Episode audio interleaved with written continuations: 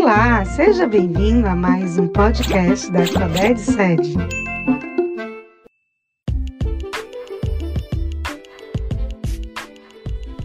Olá a todos e todas, este é o Conexão Educação. Sejam todos bem-vindos e bem-vindas à nossa aula de artes. Eu sou Hernani Barbosa, professor de arte da Rede Estadual de Ensino do Ceará. Em nossa aula de hoje estudaremos o Barroco Mineiro. Bem, vamos recordar o que foi o Barroco. Barroco foi uma forma de expressão artística que se desenvolveu plenamente no Brasil por volta do século 17 e 18. Então, durante o período colonial, floresceu uma tendência artística em Minas Gerais conhecida como Barroco. No século XVIII, a capital Salvador foi transferida para o Rio de Janeiro e, com isso, o número de habitantes daquele estado aumentou de forma significativa. A queda das exportações de açúcar no mercado consumidor mundial fez a procura por ouro crescer. Assim tem início o ciclo do ouro. É aí que entra Minas Gerais. Então, nesse período, Minas Gerais passou a ser o grande foco, tendo em conta as jazidas de ouro encontradas naquele estado. A riqueza provocada pela mineração e a forte religiosidade do povo presente nas minas possibilitou o desenvolvimento de uma produção artística particular e original. Essa produção se desenvolveu com os primeiros núcleos urbanos. Recife e Salvador também foram importantes centros, com uma produção artística relevante.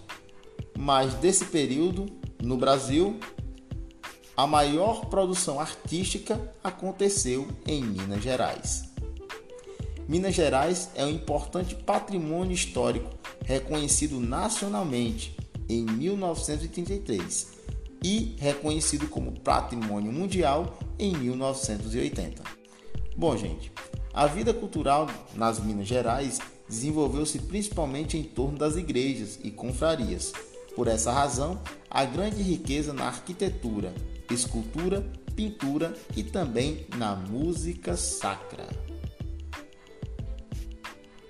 As esculturas eram feitas em madeira ou pedra-sabão, material presente no Brasil.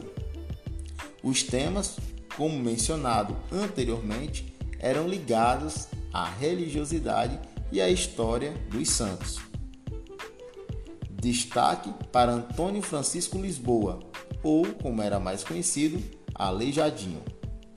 Eu sugiro que vocês pesquisem a obra A Última Ceia de Aleijadinho.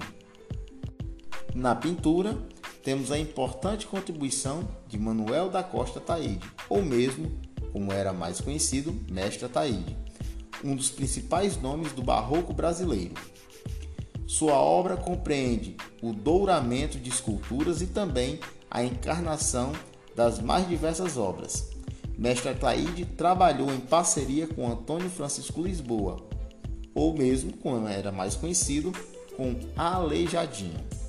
Bem, é importante mencionar que no barroco brasileiro é possível observar as influências do rococó francês e do barroco europeu, ou mais especificamente, do barroco italiano.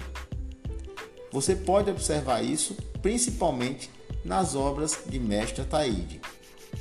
Outra característica importante presente nas obras de Mestre Ataíde e de Aleijadinho são os modelos, que geralmente são mestiços, pessoas que estão presentes nas regiões onde eles viviam. Essa é uma característica importante das obras desses artistas. Bem, chegamos ao final de nossa aula de hoje. Espero que tenham gostado desse assunto. Sugiro que vocês consultem o Guia do Estudante do Conexão Educação.